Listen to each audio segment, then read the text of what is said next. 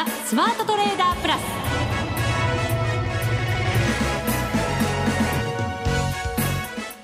全国のリスナーの皆さんこんにちは。内田まさです。ここからの時間はザ・スマートトレーダープラスをお送りしていきます。まずはこの方にご登場いただきましょう。国際テクニカルアナリスト福永博之さんです。こんにちは。よろしくお願いします。よろしくお願いいたしますさて日経平均株価これ決して浮かれてないですよ、ね、いやいいんじゃないですか浮かれても。浮かれはい、前回ちょこっとね浮かれ気味だったら、ええ、挑戦しちゃいましたから冷静に捉えてまもなく2万円と、はい、ね、はい、本当にもう2万円までもう100円切っちゃいましたよ。本当そうですよね、はい、あと70円ないですから63円のところまで来ました。そうなんですよね。まああのー業績期待っていうんですかね、決算発表がまあこれから本格化してきますので、まあ、それに対する期待がまあ一つ買いの背景にあるっていうことも言われますし、うん、あとはやはり来週あごめんなさい明日ですよね、はい、あのオプションの S q があ行われるというかねあの、うん、S q 算出日になりますので、はい、まあ、そのあたりも意識されてるのかなという部分は否めないのかなっていうところですかね。うん、S q なんか上、はいかなり意識されてる感じしますよね。うん、そうですね。えー、で、あの今日まででですね、例えば4月切りのオプションのあの縦玉なんか見てみるとですね、はい、1万9500円、もう今日であのもちろん売買最終売買日ですから終わりなんですけど、えー、4月切りのオプション1万9500円がですね、えー、なんと2万枚以上あるんですよね。はあ。えー、そしてあと2万円のオプションもですねコールオプションですよこれね、うん、あのもう1万枚以上あるんですね、うん、でそう考えますとこれあの買いと逆に売りもあるわけですから、うん、売ってる人たちはもうこれヘッジするしかないわけですよね、はい、でヘッジするとなるとこれはやっぱり先物を買ってヘッジするというですね、まあ、そういうヘッジ手法になりますのでまああ1万そうですね1万9500円より上にこう上がってきた段階ではまあ、2万枚売ってる人はですね、うん、まあ、そのうちの、まあ、大半の方は、やっぱりヘッジをして、えー、損失が拡大しないように先物を買うと。うん、で、まあ、その買いによってですね、先物は上昇するでしょうし、で、一方で、まあ、2万円までいかないだろうなと思ってた人たちからするとですね、まあ、こんな風に、まあ、S q の前日、オプション S q の前日に2万円まであと60円ちょっとっていうところまで来ると、はい、これもやっぱりね、あの明日どうなるかにもよりますがやっぱりヘッジせざるを得ないという状況になりかねないですよね。はい、ということで、まあ後でもちょっと詳しくお話しますが実は今日なんか見てますと値上がりと値下がりの割合って実は値下がり銘柄の割合の方が多いんですよね。そうなんです。これも前場からずっとなんですよね。はいね。ですからまあ株式市場ではやはりそういったところからちょっとあの業績への期待はあって、まあ利益確定売りっていう見方も一方ではできますから、うん、まあそういう意味ではあの今日の値下がり数が多い値下がりの銘柄数が多いっていうのはその一時的なものっていうふうにも考えられなくはないんですけど。まあ、一方ではその明日の S q を考えますとね、やっぱり先物主導で、えー、上昇しているということも、まあ、両方考えられるのかなっていうとこなんですよね。この番組木曜日なので、はい、S q の前のそうですね、ええ、前日の話が聞けるので非常に あのその感じがね分かっていいんですよね。そうですよね。えー、また1か月が早かったなって感じも本当ですよね。本当そうですね。えー、でまあ前回の3月のメあのメジャー S q はね、あのその後株価はまあ要は S q 値を上回って推移して、はい、株価結局その今回のように2万円近くまで上昇してきましたから。そうなんですよね。ね前回の3月の S q は1万9255円っていうところでしたからね。えー、ですので、まあ、今回の S q も明日寄り付き後 S q 算出、まあ、出た後にですね、うん、えー、株価上に行くのか下に行くのかね、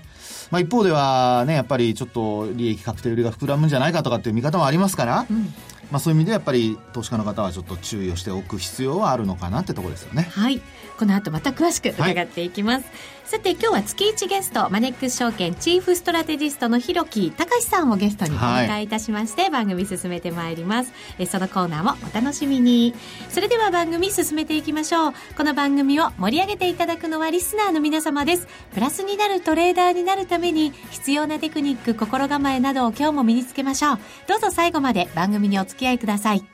この番組はマネックス証券の提供でお送りします。スマートーダー計画よーいドン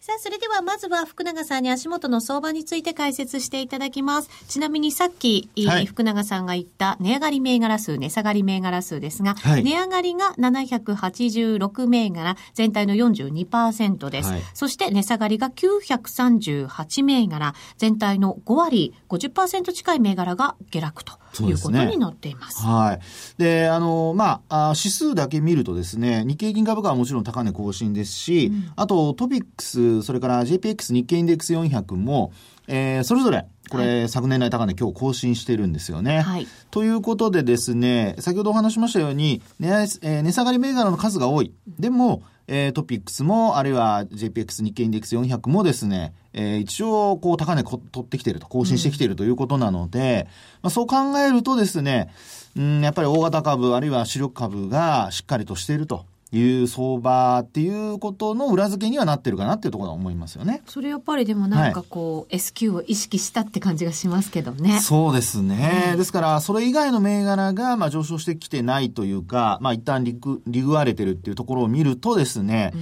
えー、まあその後の動きにもやっぱりちょっと警戒が必要。あるいは逆に見ると、あの、それだけ、えー、マーケットは一応あの、一部では慎重な見方もあるっていうふうに考えるとですよ。はい。あの、全部が全部わーっとこうさっきのね、冒頭の内田さんの話じゃなくて浮かれてるわけではないと。うんいうふうな見方もできるかと思いますので。まあ、一旦2万円目前だから、この辺りでしっかり利確もしておこうとか、そうですね。そういう動きがあるのも確かでしょうね。はい、そうですよね。えー、ですから、あの、そういった動きがですね、結局明日がそのターニングポイントになってしまうのかどうかね。うん、それをやっぱりしっかり見極めておかないと、あの、まあ、ターニングポイントになるケースではちょっと注意が必要になってきますし、逆にその後上昇が続くようであれば、これやっぱり乗り遅れるとですね、えー、パフォーマンスがやっぱりこう悪くなってしまうということにつながりかねないですよね。で、あの、まあ、ただ、そうは言ってもですね、あの、いい話ばかりではなくて、やっぱりちょっと警戒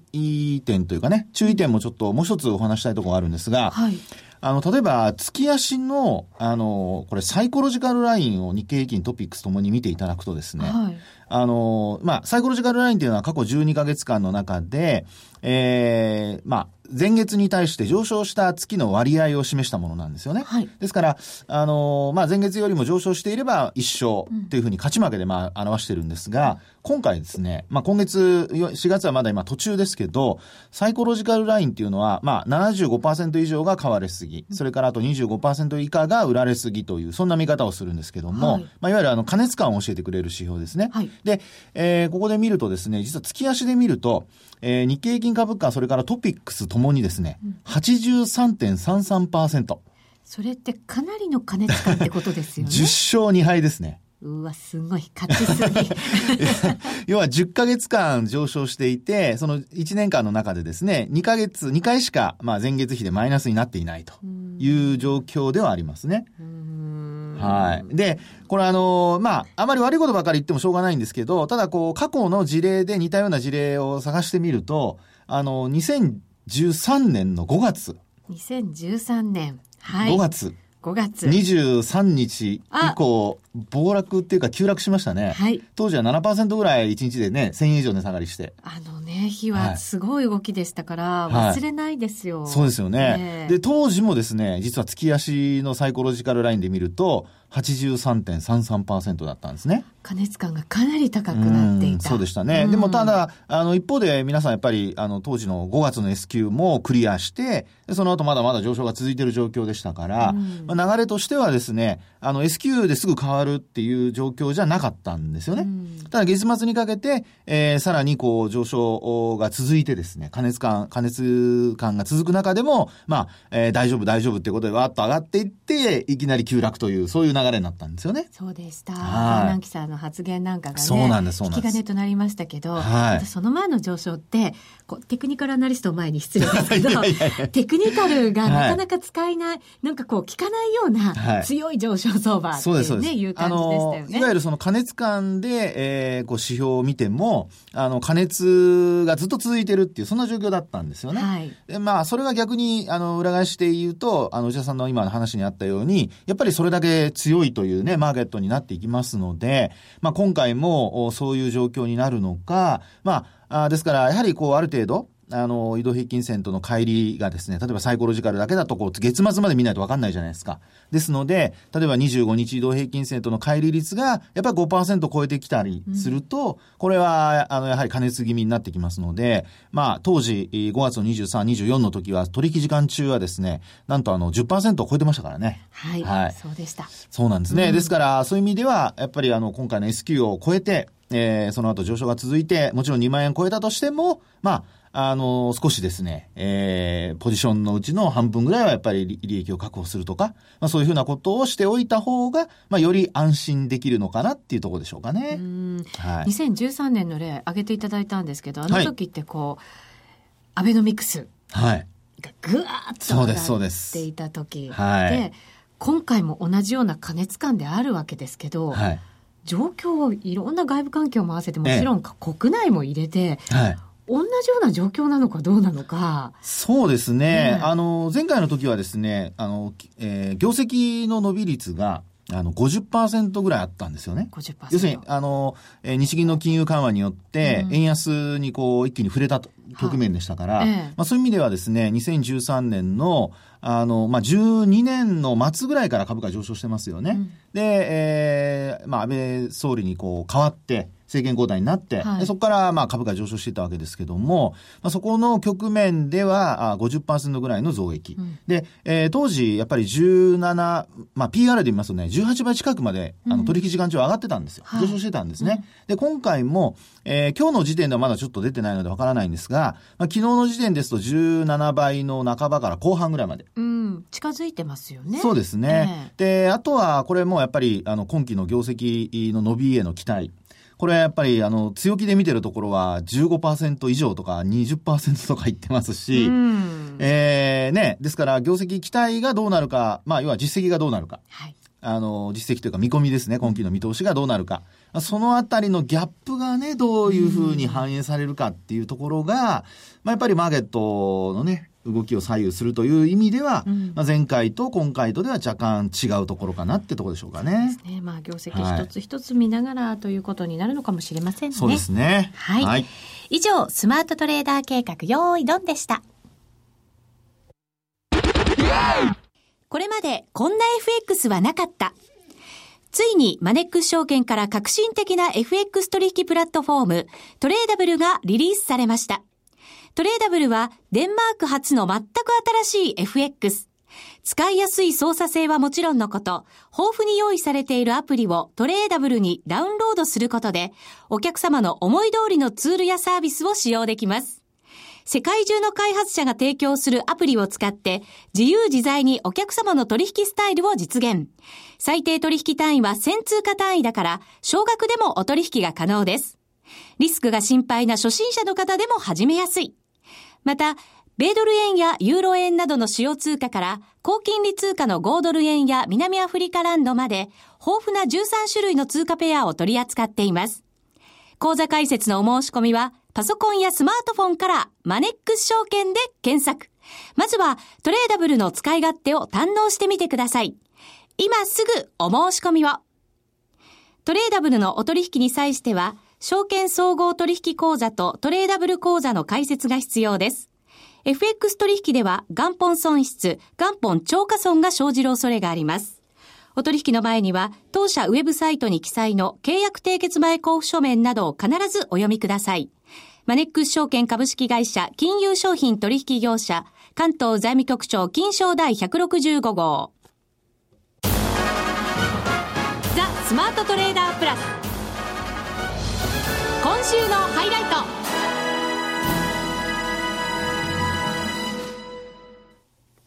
さて、ここからは、この方にご登場いただきまして、独自の視点で相場を鋭く、広く分析していただこうと思います。はい、ご紹介します。マネックス証券チーフストラテジストの広木隆さんです。こんにちは。こんにちは。よろしくお願いいたします。よろしくお願いします。よろしくお願いします。今日のテーマがすごいですよ。壮大ですよ。日経平均株価2万円目前、はい、アベノミクス相場を総括する。聞きたかった。ちょっと早いんじゃないかな、ここで総括しちゃったら。っていうのは、まあ、2万円っていうのはまだ、あの、通過点ですからね。でもまあ、あの、霧のいいところでね、一回、あの、振り返っておくっていうか、まとめといて、はいその次をと、うん、ただまあまだ行ってないんですけどね。そうなんですよ。ね、ね。えー、この前も行くと見せかけて行かなかったので、ね、今度こそと思いたいところなんですけど、ね、期待が高まりますよね。そうなんですよね。行ってくれますかねまあもうここまで来ればね、まあ、時間の問題だと思いますし、まあ行くでしょう。まあ明日は多分あの今晩のニューヨークが荒れなければ、はい。明日の S q は2万円の攻防じゃないですかね。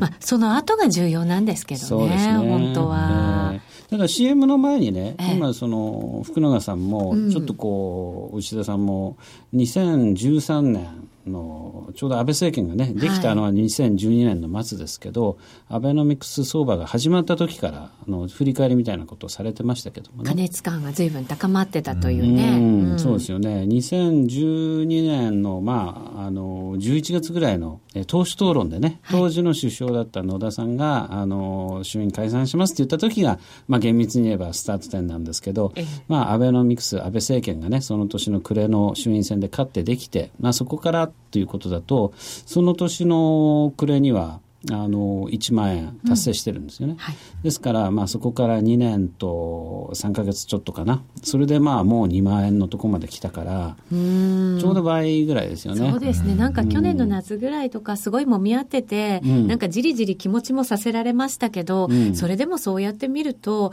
ある意味駆け上がってきたみたいな相場だったんですよね、ね、だからあのきっかけ一番最初は黒田さんがね日銀の総裁になって異次元緩和とやって、そこで弾みがついた相場でしたよね、うん、ただその時の黒田さんは2年でインフレを2倍と言ったんだけどそっちは全然達成してないですよね。ね原油もありましたけどね、株価の方は2倍になったけどっていうことなんですよね、はいうん、ただその確かに駆け上ってきたんですけどよくよく見るとやっぱりその最初のところが一番駆け上がった。それがまあ上昇の第一波だとすると、はい、さっき話に出た2013年の5月まあ、バーナンキショックですかね、うん、それで急落して以降ちょっともみ合いが続いて、はい、それでまあ去年の秋にもう一回黒田バズーカ2、うん。えー、ハロウィンのサプライズ緩和でまた跳ね上がってきたっていう、はい、そういう感じなのでこれ典型的な上げ相場ですよね。上昇一波中段もみ合い、また二段上げと、うん、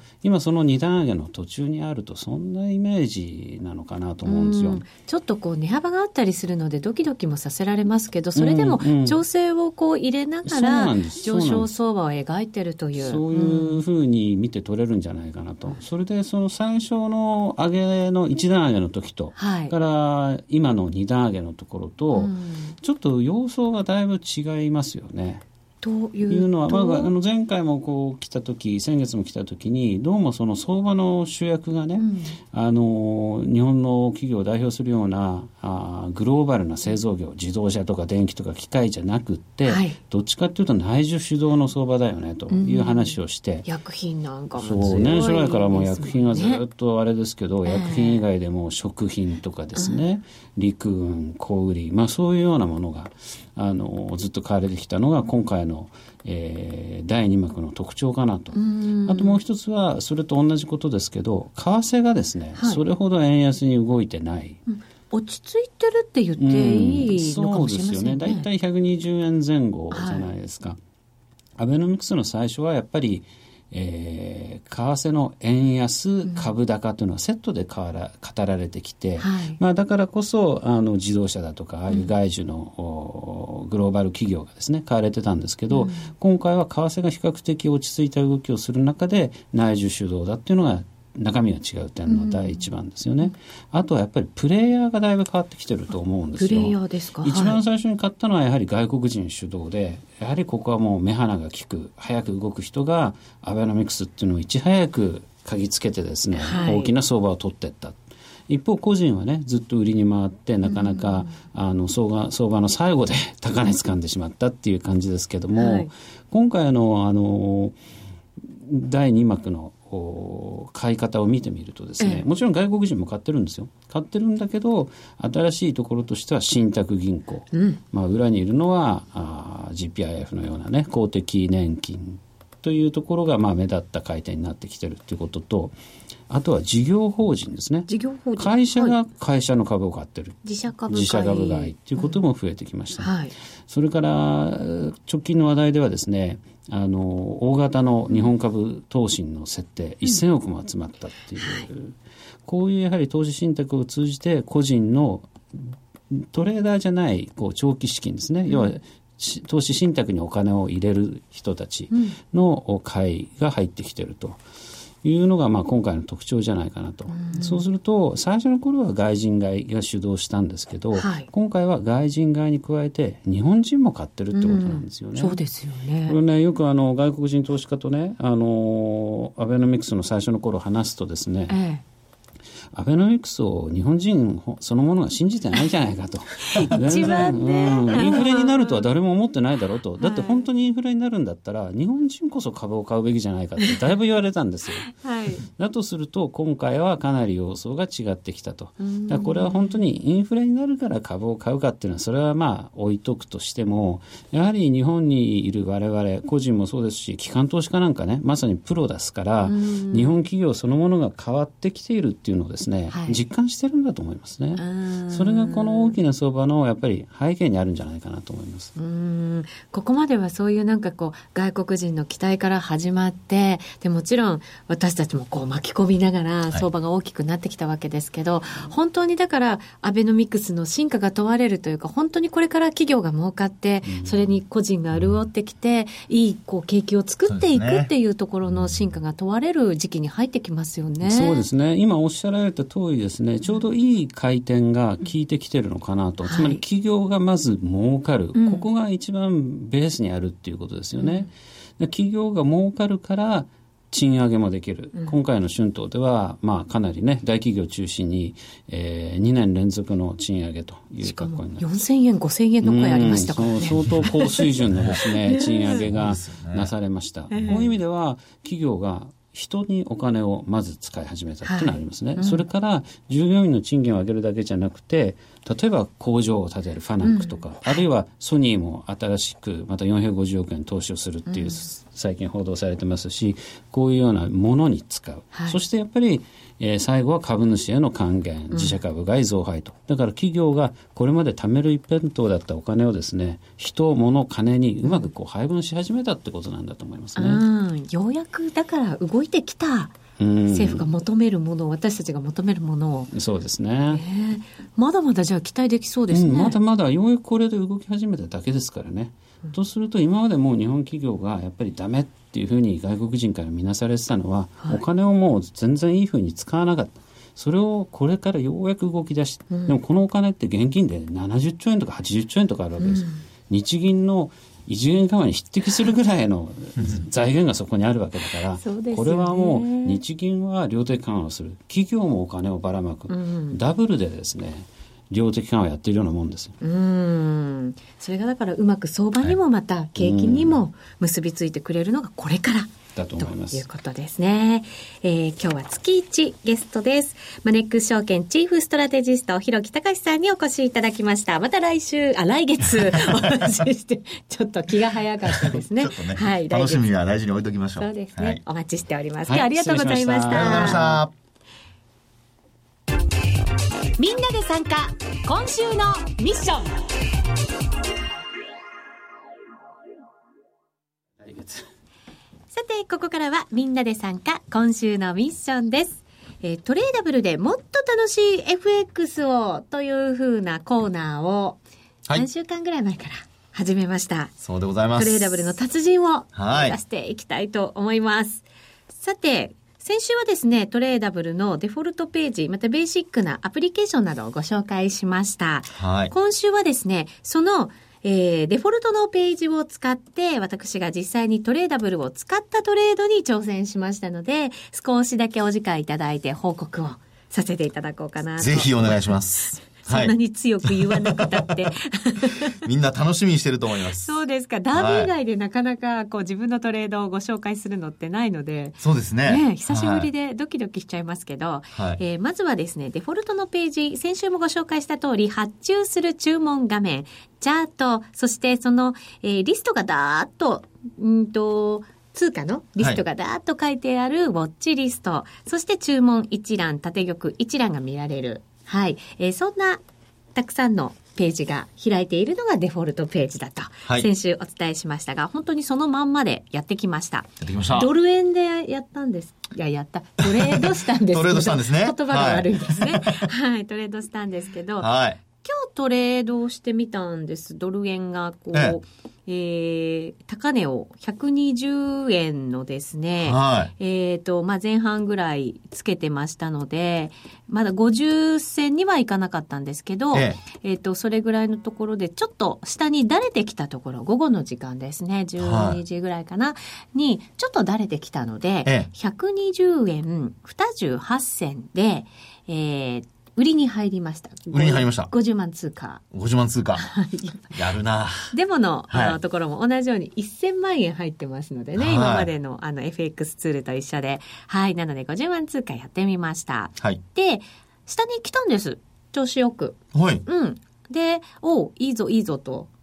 いいぞいいぞいいぞいいぞと思ってたんですが、はい、まあ、プラスになってましたので、ええ、一応損しないように、えええーと自分が売ったところの水準のすぐ下ぐらいに、まあ、どほぼ同値ですね、うん、のところに、えー、ロスカットラインというか、はい、一応そこに逆差し値を入れました。ええ、で、えー、2時半ぐらいにふわっと戻ったんですね。残念ながらそこで引っかかってしまいまして、まあ、プラスマイナスほぼない状態で、その時のトレーダー終わったんですが、はい、実はその逆差し値のちょっと上にですね、えええー、土点するための買いの差し値を入れてあったんです。なかなかでも、ちゃんとトレードの組み立てができてるじゃないですか。一応流れはね、頭に入れてたんですけど、はい、逆にそれに引っかかったまま、はい、今、下にちょっと来てるような状態なので、まあ、ドタバタした感じのトレードを今日の午後はしちゃったかなっていう感じなんですけど。そうですか、うん、でもなんとなく私、こう、下に行きそうななんとなく、ええ。えー、そんなに大きく行くんではないんだと思うんですけど、なんか上値重いぐらいかなと思っていて、119円の、後半ぐらいでリグえたらいいななんていうイメージを持ってたんですけどね。もちろん短期売買、ね、はい、もちろんね、はい、今のような話ですけども、はい、まあやっぱりあの、えっ、ー、と、今の内田さんの話でですね、ポイントになるのは、あの、ドル円のその、一定のその大きなレンジを一つやっぱ見とかないといけないのかなって気がしますね。はいうん、で、あの、もちろん短期トレードでその時その時の動きに、まあ、あ乗るっていうのはポイントだと思うんですけど、はい、よくあの、言われてるように、こう、ドル円って冷やしで見るとすごい膠着状態になってますよね。はい。で、あの、その上限がどのぐらいかなって見ると、うん、例えば上限は25日移動平均線だったりだとか、うん、下限は75日移動平均線になったりしてるんですよね。うんはい、ですので、えー、そのあたりで見ると、まあ、今回の内田さんのトレードの、ちょうど、あの、まあ、あ逆差し値だとか、そういうのをこう、土点しようと思って入れていたところ、本来うまく引っかかればね、はい、あの、うまくその利益が出るようなトレードになったんでしょうけど、ちょっと、えー、そういう意味ではその上限下限のところの設定の仕方がちょっと、うん、えー、うまくいってなかったのかなっていう感じですかね。うんうんあの、買いで持ってた分ももう今ロスカットしましたので、ちょっと動き見ながらもう一回攻めてみたいなと思うんですけど、そうですね。レンジちょっと幅狭すぎましたかね？そうですね。それが多分一つの要因でしょうね。うん、まあ、冷やしで見ると、あの、昨日も今日も実は今日なんかほとんど動いてないんですよね。ねもうちょっと幅広くやってみた方が良かったのかもしれませんね。そうかもしれないですね。はい。さあ、そろそろお別れのお時間です。お相手は、福永博之と内田まさでお送りしました。それでは皆さん、また来週この番組はマネックス証券の提供でお送りしました。